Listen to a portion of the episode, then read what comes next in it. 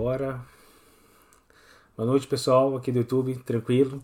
Vou começar a live de hoje. Mais uma live de quinta-feira. Meu nome é Fernando Ferrinha, sou um dos professores aqui do Cardio Papers. E hoje a gente vai falar de um tema interessante, que é manifestações cardiovasculares de doenças reumatológicas. Parece um tema específico, mas eu sei que chega bastante com a história dos cardiologistas. Muitas vezes a gente recebe encaminhamento para avaliação cardiológica desses pacientes. E especificamente para quem está prestando a prova de título, é um tema quente. Então todo ano cai aí umas duas, três questões sobre esse assunto e geralmente as questões são parecidas. Então eu vou dar aqui as dicas principais para matar as questões da prova de título de especialista em cardiologia também. Mas vale também para quem está no consultório. Beleza? Hoje eu estou fazendo um esquema diferente, então para quem está aqui no, no Instagram, migra lá para o YouTube. Vou deixar aqui aberto o Instagram para quem quiser acompanhar, mas os comentários vão ser só para quem vai ficar lá no YouTube, beleza? Então, pessoal perguntando aqui, Ian, no YouTube, perguntando se vai ficar gravado. Vai, a gente vai deixar gravado sim. Renato, boa noite. Então a gente vai focar aqui no YouTube. Então quem quiser comentar e, e participar melhor da live, a gente vai apresentar algumas imagens. Então a qualidade vai estar melhor aqui no YouTube. Beleza? Lembrando só para quem é, quer fazer prova de título de cardiologia, né? Quem está pensando em fazer prova de título e ainda não é nosso aluno, a gente está com o nosso curso de intensivo Tech aberto.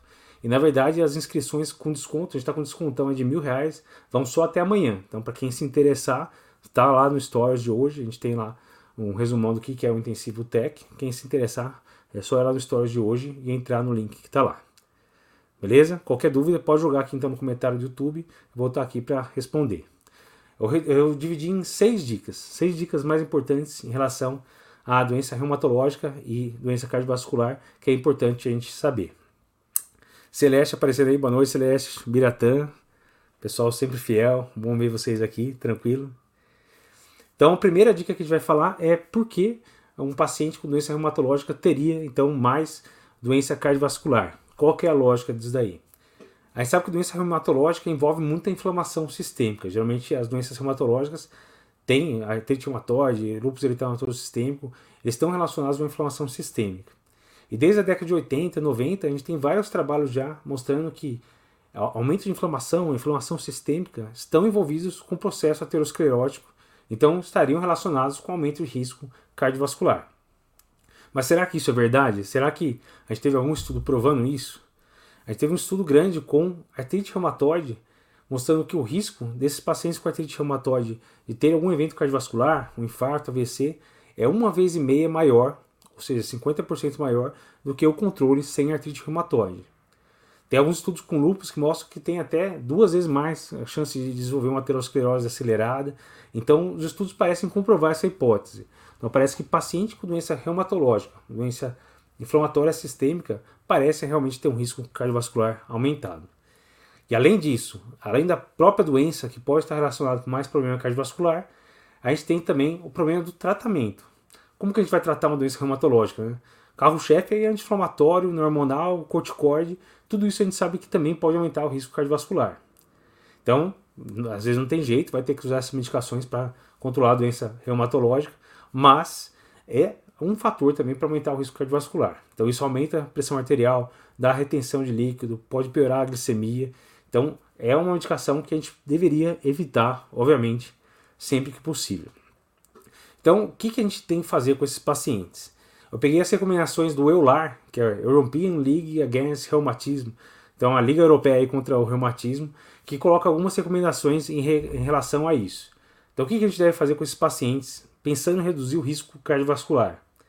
Então, primeiro, controlar a doença de base. Se a doença de base, lúpus, artrite reumatoide, qualquer doença reumatológica, leva a mais inflamação, se a gente controlar melhor a doença de base, teoricamente diminuiria o risco cardiovascular. O que mais que a gente pode fazer? Controlar bem todos os outros fatores de risco. Então, o paciente é hipertenso, o paciente é diabético, é dislipidêmico, é tabagista, tem qualquer outro problema, aí a gente tem que controlar bem todos esses fatores de risco. Pedir para parar de fumar, é, tentar controlar a obesidade, fazer atividade física, controlar todos os fatores de risco. Porque aí a doença reumatológica vai ser só mais um.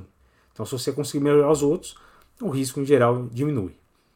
Se você for pensar em fazer alguma avaliação de risco cardiovascular, lembrar sempre de aumentar o risco. Então, se você fez lá uma, a escala da, a, a, o esquema da, da SBC, o programinha da SBC que testa lá seu risco baixo, intermediário ou alto, e deu intermediário para a mulher e ela tem artrite reumatoide, talvez seja bom reclassificar essa paciente. Talvez o risco dela não seja intermediário, seja alto. Então é bom pensar em reclassificar o risco dessas pacientes quando está lidando com uma paciente com doença reumatológica.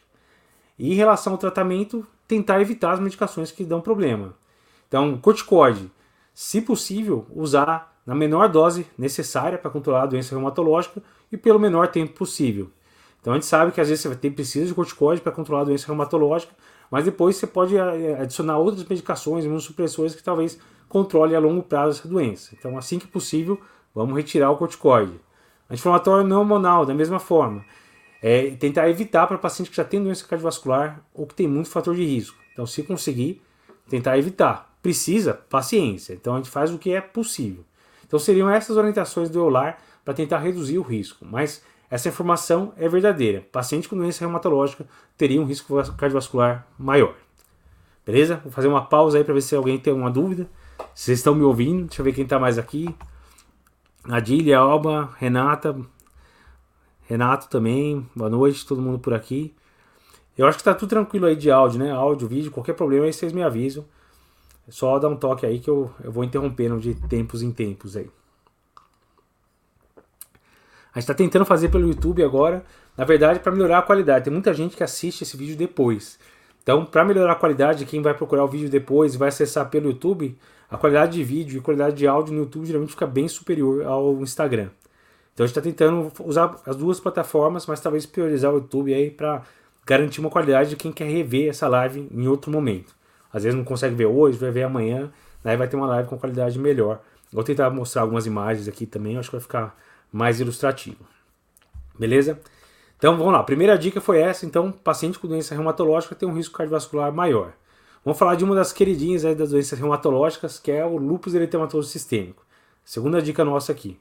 Então, lúpus, é, para mim, na minha cabeça, eu fiz clínica médica lá, lá no HC, então lá para 2007, 2008, quando eu estava lá nas enfermarias do HC, tentando pensar no diagnóstico de pacientes que internam lá. Muitas vezes chegava o paciente com um quadro clínico que a gente não conseguia bater o martelo em nada, você tinha que pensar lá na chave diagnóstica e lúpus sempre encaixava. Então, lúpus e TB eram, eram os grandes coringas, né? Então, lúpus pode dar uma apresentação muito diversa, pode dar várias manifestações. E entre essas, tem várias cardiovasculares que eu vou focar aqui. Se você está fazendo a prova do TEC, qual que é a manifestação mais comum do lúpus, que eles adoram pedir em prova? A manifestação mais comum do lúpus é pericardite. Então, se cair em prova, isso já caiu mais uma vez. A manifestação mais comum cardiovascular do lúpus seria pericardite, certo? É bem comum. Muitas vezes o paciente está assintomático, você vai descobrir, não é o cardiograma, vai mandar para você. Hoje, quem viu a história de hoje, a gente colocou lá um caso clínico, uma paciente lúpica que estava até com sintomas, tava, tinha um derrame pericárdio discreto. Então, é bem comum encontrar isso no paciente lúpico. Lembrando que essa é uma das manifestações do lúpus, né? a policerosite. Então o paciente vai ter derrame pericárdio, pode ter derrame pleural, pode ter ascite, pode ter acúmulo de líquido aí em vários, várias cavidades. E daí, como que a gente vai tratar essa paciente? A gente discutiu isso hoje também. Então a gente vai tratar. Se o paciente não tiver indicação de corticoide, nenhuma outra medicação imunossupressora por causa do lúpus, se for a pericardite isolada, a princípio daria para tratar com anti-inflamatório hormonal e colchicina. Colchicina ajuda a reduzir recorrência. Então você pode usar esse esquema. E daí seria uma dose mais alta de anti-inflamatório por duas a quatro semanas. Mas eu falei lá que tem que evitar anti-inflamatório, né? eu falei na primeira parte. Então, nem sempre vai dar para evitar. Então, você está com um quadro agudo, trata com anti-inflamatório, mas não deixa seis meses. Usa lá é, é duas a quatro semanas, geralmente quatro semanas, resolve o processo agudo e depois você tira. A ideia é só não usar de forma contínua. Tá bom? O que mais? O que, que a gente pode utilizar? Corticoide, muita gente perguntou. Corticoide a gente vai é, poder utilizar? A gente vai utilizar se não responder a anti-inflamatório e a colchicina. Então, o primeiro passo, anti-inflamatório e colchicina, não deu certo, aí sim você vai pensar em corticoide. Ou então, você vai usar corticoide de cara se tiver outras manifestações que você precisa inibir. Então, tem uma nefropatia, tem alguma outra coisa, daí a história é outra. A gente está falando aqui de uma pericardite isolada. Eu vou tentar compartilhar aqui com vocês então as manifestações mais comuns do lúpus, só para ficar mais ilustrativo. Então seria essas manifestações, são as seis principais. Então, doença pericárdica seria a principal, então disparado. Se cai em prova, a que mais cai é a doença pericárdica. Segundo mais comum, doença valvar. Muita gente com lúpus tem doença valvar associada. E daí da mesma forma, muitos casos são assintomáticos. E como você vai ver, às vezes é só um depósito de imuno complexo que vai dar aquela vegetação estéreo, né? Pode dar pequenas vegetações valvares que não tem bactéria, então não é uma endocardite infecciosa. Seria aquela endocardite Liebman-Sachs. Tem muita relação com lúpus e tem muita relação também em paciente com lúpus e síndrome do anticorpo antifosfolípide. O que, que a gente vai fazer com esse paciente? A gente tem que primeiro tomar cuidado para não virar uma endocardite infecciosa, né? Se o paciente tem lá é, já uma vegetação, para se tiver uma bacteremia, para parar a bactéria lá, tá tudo no jeito, né? Então tem que tentar tomar cuidado para não virar uma endocardite infecciosa, usar profilaxia para endocardite e tem que também tomar cuidado com a evolução. Muitas vezes, com a evolução, conforme vai reduzindo a inflamação, você pode deformar a válvula e daí dar uma disfunção valvar mais tardiamente, certo? Então, das demais que eu vou comentar agora com calma, só para tirar da tela, então a gente teria hipertensão pulmonar, que é bem comum também, miocardite, aterosclerose acelerada e arritmias. Então, vou comentar brevemente de cada uma dessas. Deixa eu só voltar aqui para poder ver os comentários de vocês, aí, senão eu perco os comentários.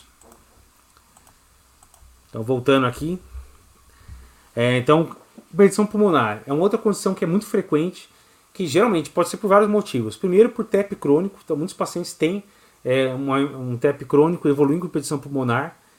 Isso muitas vezes também está associado com síndrome de fosfolípide. Mas o paciente pode ter também uma hipertensão pulmonar do grupo 1, problema de arterial mesmo pulmonar, ou do grupo 3, que seria mais pensando em é, doença intersticial. Então, o paciente pode ter hipertensão pulmonar por diversos motivos no lúpus, então é relativamente comum. Miocardite que eu comentei, miocardite é comum no lúpus? Não, não é muito comum. Pode acontecer, mas é bem mais raro do que essas outras condições. Isso também já foi questão de prova. Colocar miocardite é comum? Não é, não é muito comum, mas pode acontecer. Então, miocardite é mais uma das possibilidades, pericardite e doença valvar é bem mais comum. Aterosclerose acelerada, como eu já comentei, isso tem um risco maior de desenvolver um processo aterosclerótico, então tem que tomar cuidado, pode ter relação também. E por último, arritmias. O paciente lúpico pode ter vários tipos de arritmia, pode ter distúrbio de condução, mas um tema que eles gostam de pedir em prova é BAVT congênito. Quando a gente tem uma mãe lúpica, que é anti-RO positivo, um dos altos anticorpos, o bebê teria um risco maior de evoluir com BAVT congênito. E daí, BVT congênito, a gente pode monitorizar isso no feto. Então, geralmente, a partir de 16 semanas, você poderia fazer o eco é, cardiograma fetal a cada duas semanas e acompanhar se está tendo algum, algum sinal de dissociação. Se começar a desenvolver um BAV intraútero, a gente poderia até usar dexametasona e tentar cortar esse processo.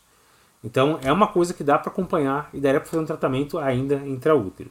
Certo? Então, é importante investigar e é importante lembrar: se tem uma mãe gestante anti-RO positivo, lembre de BAVT congênito, que pode ter alguma medida para fazer ainda, ainda intraútero. Depois que nasceu com BAVT congênito, geralmente não tem mais volta, teria um risco aí de mortalidade de 20% e 60%, 70% podem precisar de marca-passo. Não é todo mundo que precisa, tem uns critérios de resposta à frequência cardíaca, mas a maioria vai precisar de marca-passo. Então é uma coisa que a gente tem que procurar também. Beleza? Então, de lupus é basicamente isso. Se você lembrar de uma coisa só relacionada a lupus para a prova, é pericardite. O cometimento mais comum do lupus é pericardite e são um dos temas que eles mais gostam de cobrar em prova. Beleza? Qualquer dúvida podem mandar aqui no chat, eu estou de olho aqui no chat do YouTube. Vamos continuar então para a nossa terceira dúvida. E aqui eu vou falar um pouquinho de lupus induzido por fármacos. O que, que é isso? Então, lúpus induzido por fármaco, como o próprio nome diz, é uma alteração que vai dar, vai simular o lúpus. Então, geralmente uma reação idiosincrática que dá com o uso de algumas medicações. Uma das mais clássicas é a hidralazina, mas pode ter por diltiazem, pode ter por metildopa. E o paciente se apresenta como se fosse um quadro de lúpus. Então, pode ter artralgia, pode ter febre, pode ter policirosite, derrame pericárdico, derrame pleural. Então, tudo isso pode acontecer com lúpus induzido por fármaco. O que, que vai nos ajudar a diferenciar? Primeiro, a faixa etária. Lúpus eritematoso sistêmico geralmente é pessoa mais jovem e geralmente mulher, 90% dos casos é mulher. Quando a gente está falando de um paciente com lúpus induzido por fármaco, geralmente é pacientes acima de 50 anos e é meio a meio, metade homem e metade mulher. Então só esse perfil já pode nos ajudar a, a dividir mais ou menos qual seria o de maior risco. Outra coisa que pode nos ajudar são os autoanticorpos. Então, quando a gente é, vai avaliar esses pacientes, um autoanticorpo importante é o antistona. A antistona está positivo em 90, 95% dos casos de lúpus induzido por fármacos e 60, 70% no lúpus eritematoso sistêmico. Então, é bem mais comum vir positivo no lúpus induzido por fármacos.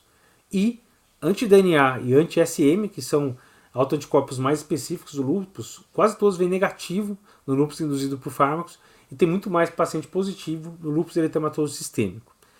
E outra coisa é complemento, então C3, C4 costuma estar mais baixo também no lúpus eritematoso sistêmico. Então, pelo quadro clínico, pelo perfil do paciente e por esses altos anticorpos, geralmente a gente consegue ter uma noção se é ou não lúpus induzido por fármacos.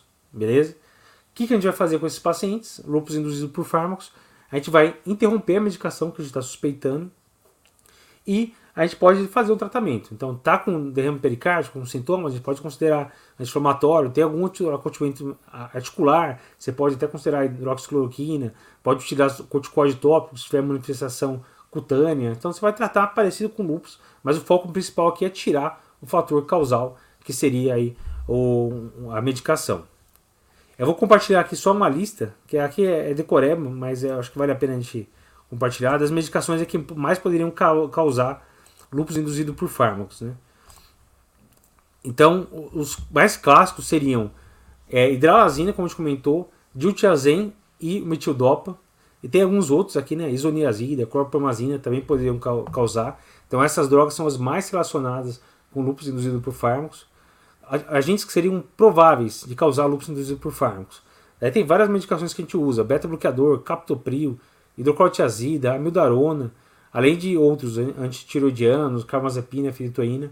Então esses aqui já tem relatos que estiveram relacionados com lúpus induzido por fármacos e tem uns que é mais raro ainda, mas pode ser algum agente causal, como penicilina, estatina, valproato, lamotrigina. Então se você encontrou paciente com lúpus numa idade que não está batendo muito, o cara é, é, homem, tem 50 anos, pense em lúpus induzido por fármacos e daí vai rever o que, que ele está tomando. Ver se tem alguma dessas medicações que pode estar relacionado. As mais comuns, como eu falei, é a hidralazina, a metildopa, mas tem outras medicações que também podem causar. Beleza? Deixa eu voltar aqui. Vamos ver se tem alguma dúvida mais. Tudo tranquilo por aqui. Então, beleza, vou passar para a próxima, quarta dica. Quarta dica de hoje é falando de Takayasu. Takayasu é um outro tema que eles adoram pedir na prova do TEC.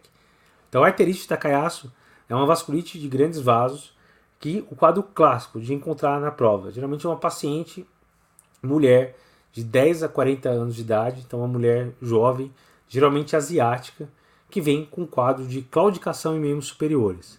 Então, geralmente ela tem dor para fazer a mobilização de membros superiores e muitas vezes está relacionado com muito sopro. Então você ausculta sopro axilar, muitas vezes tem sopro carotídeo, tem sopro em tudo quanto é canto.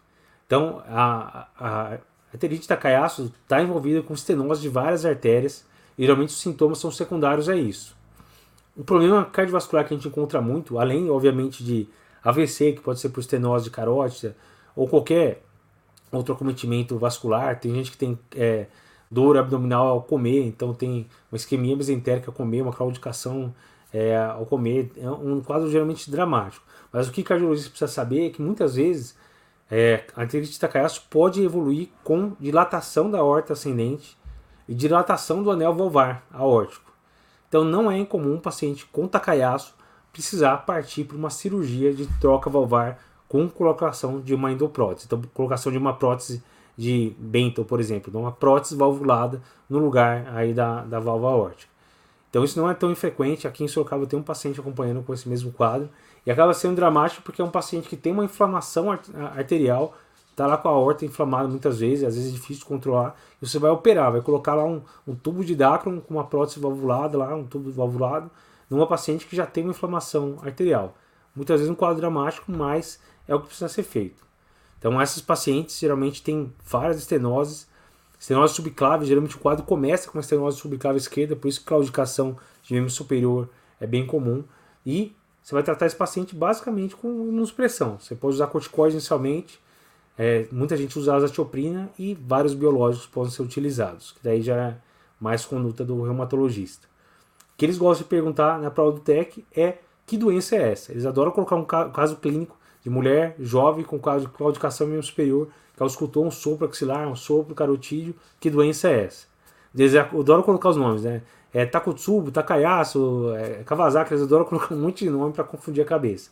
A arterite Takayasu é essa doença, uma vasculite de grandes vasos, que está relacionado então com estenose de vários vasos, beleza? Deixa eu ver aqui, tem uma pergunta na Fernanda Protásio, tudo bem, Fernanda? É, você pode induzir o mesmo depois de muito tempo usando aquela droga. Não necessariamente é, é logo no começo do uso da droga, então, se você começar a desenvolver um quadro de lúpus, mesmo o paciente usando há algum tempo, você tem que pensar que aquela droga pode ser culpada. Então, principalmente se é um paciente, por exemplo, um paciente com IC, que já está há um tempo usando dralazina, e começa a apresentar esse caso, convém fazer essa investigação. Então, colocar, então, é, pedir todos os exames, autoanticorpos, antistona, anti-DNA, anti-SM, e suspender a medicação suspeita. Beleza? Gerson, boa noite, Gerson, sempre presente. É, senhorita Takayasu, jovem com gases, sopros. É, Gerson adora fazer trocadilhos aí para lembrar das, das doenças. Mas beleza, tá valendo, Gerson. Ele fez trocadilho com quase tudo, é, mnemônicos que ajudam a gente a lembrar. Né? Mas tem que lembrar dessa imagem na cabeça. Pensa aí numa mulher jovem com sopro para tudo quanto é lado. Se você quiser chamar de gás aí, como o Gerson fez, sinta-se à vontade. O importante é você lembrar, ter a imagem desse perfil de pacientes, que é isso que eles cobram na prova. E nós, cardiologistas ou clínicos gerais, a gente tem que saber chegar no diagnóstico. Como vai abordar isso daí, como vai tratar a doença de base, isso daí vai ser papel do reumatologista. Valeu a participação aí, Gerson, sempre presente aí. Vamos partir então para nossa quinta dica, para confundir mais a cabeça de vocês, eu vou falar um pouquinho agora de Kawasaki. Na verdade, o Kawasaki, dificilmente eles pedem um caso clínico, o Kawasaki é, é também um vasculite, é uma das é, doenças de Kawasaki, uma das vasculites mais comuns, mais em crianças abaixo de 5 anos de idade, e geralmente ela vem com aqueles sintomas constitucionais, tem febre, tem conjuntivite, tem alteração de mucosa oral, tem alterações cutâneas. E o que importa pra gente, o que pode cair na prova do cardiologista, seria as manifestações cardiovasculares. Então, ela pode levar a arritmia, pode levar a insuficiência cardíaca, mas pode levar, o mais comum, que a gente não pode esquecer, é aneurisma de coronária. Então, se viu aneurisma de coronária, Caiu na prova de aneurisma coronária, pense em doenças de Kawasaki. Eu vou compartilhar com vocês aqui a tela só para mostrar uma imagem para ficar mais ilustrativo. Essa imagem até, se não me engano, foi de um paciente do Dr. Eduardo é, Crasso, que, é, que é nosso colega aí que está no Espírito Santo. Ele mandou para a gente, ele, ele, tem um, um, pool de pacientes lá. Então, isso aqui é uma coronária direita, né? Lembra? Igual um, um C. Aqui seria o ósseo da coronária direita e aqui seria basicamente o, o, o, diâmetro que a gente esperaria né, da coronária direita. E aqui a gente vê uma dilatação enorme da coronária direita. Então isso aqui é um aneurisma de coronária. Qual que é o problema do aneurisma de coronária? Deixa eu voltar aqui para a tela para a gente conversar. O problema maior do aneurisma de coronária seria, primeiro, que ele pode romper, segundo, que ele pode trombosar e pode infartar. Então ele pode ser causa de morte súbita. Pode ser causa de infarto e ser causa de morte súbita. Então a gente tem que tomar cuidado, tem que saber tratar e acompanhar esse paciente. O que, que a gente vai fazer com aneurisma de coronária? Geralmente o paciente está no quadro agudo né, da, da vasculite. É, a gente tem que pensar no diagnóstico, né? então como que a gente vai pensar? A gente tem alguns exames que podem nos ajudar. Às vezes, pela dilatação da coronária, até o próprio ecocardiograma transtorácico pode observar essa coronária dilatada, que não é comum de ver no ecocardiograma. Mas o ecotranstorácico é um exame que pode é, diagnosticar essa entidade que mais? Angiotomo e angiorressonância de coronária também com certeza ajudaria. E por fim, cateterismo, né? uma coronariografia ajudaria a gente a fazer esse diagnóstico. O que, que a gente tem que fazer nesse quadro agudo para tentar reverter ou melhorar alguma coisa? O tratamento aqui seria usar AS em dose alta, dose anti-inflamatória, associado à imunoglobulina nos primeiros 10 dias. O que, que eles costumam pedir na prova do TEC em relação a isso? É, geralmente eles não vão muito a fundo nesses casos. O que eles querem saber é: você viu aneurisma de coronária, pensou em doença de Kawasaki, beleza? Essa é a informação chave que a gente tem que guardar da doença de Kawasaki. Beleza? Gerson criou o mnemônico aí para Kawasaki, não? Então não pode confundir. Ele já teve prova que eles colocaram lá. O que, que é isso? Era um caso de Takayasu. Colocaram Takayasu, Takotsubo, não tem nada a ver, né? Aquele quadro de infarto, coronários normais, etc. E Kawasaki, que está relacionado com aneurisma coronário. Então toma cuidado para não confundir esses nomes aí. E às vezes na prova, até estressado, pode acontecer. Com certeza. Então essa foi a quinta dica. Vou falar, partir para a sexta dica, sexta e última dica, então, de doença reumatológica, que é mais um tema que pode cair na prova, que é em relação à esclerose sistêmica progressiva. Tem gente que chama de esclerodermia, que é uma, mais uma doença reumatológica que pode acometer vários órgãos. Então pode acometer trato gastrointestinal, pode acometer é, trato geniturinário, né, pode acometer rim, além de coração e pulmão. E a parte de pele, com certeza. Né? Então a gente lembra o perfil de esclerodermia. Então se você tentar pegar a prega do paciente, você não consegue, ó. Eu não tenho esclerodermia, vamos ver se vocês conseguem ver aqui, né? Você consegue ver a prega, geralmente paciente com esclerodermia você não consegue, geralmente tem aqueles dedos em, em salsicha, você per, perde o pregamento, então ele tem um infiltrado difuso de fibrose é, no subcutâneo. E ele pode ter acometimento de vários órgãos que pode se tornar uma doença dramática. Da parte cardiovascular, o que, que pode chegar para gente? Então pode chegar hipertensão pulmonar, chega, cerca de 25% dos pacientes têm, né? Então um quarto dos pacientes pode ter é, hipertensão pulmonar. A mesma forma de lúpus pode ser tanto por acometimento é, primário de artéria pulmonar, então do grupo 1 de hipertensão pulmonar, ou por fibrose pulmonar, doença intersticial, que seria do grupo 3 de hipertensão pulmonar. Então, pode ter acometimento dessas duas formas e é uma das manifestações mais comuns é a esclerodermia. Além disso, uma coisa que pode ser pedida é a crise renal esclerodérmica. Então, é um paciente que geralmente se apresenta com uma hipertensão de difícil controle, geralmente com quadro de C associado, e geralmente isso responde muito bem a IECA, inibidor de IECA. Então, crise renal esclerodérmica lembra de IECA, é um dos tratamentos principais, além, obviamente, do tratamento da doença de base. Além disso, tem várias outras coisas que pode ter. Até 20% dos pacientes pode ter acometimento do pericárdio também. E geralmente é um acometimento mais leve, dificilmente leva para pericardite constritivo, tamponamento. Então muitas vezes nem precisa de um tratamento específico.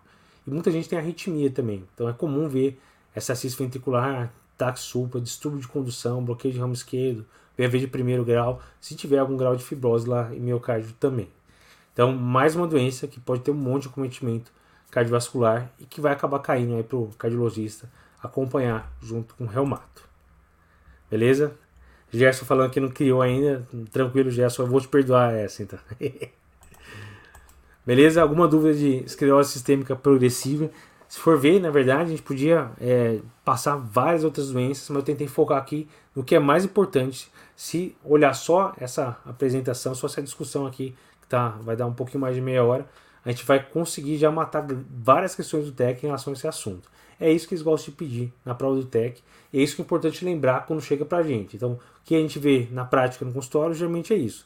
Você vai ver lá a paciente lúpica com policerosite, com pericardite, que você vai ter que manejar, ou um paciente com esclerose sistêmica, com hipertensão de difícil controle. O cardiologista precisa ter uma noção dessas condições para poder saber manejar junto com o reumatologista. Beleza?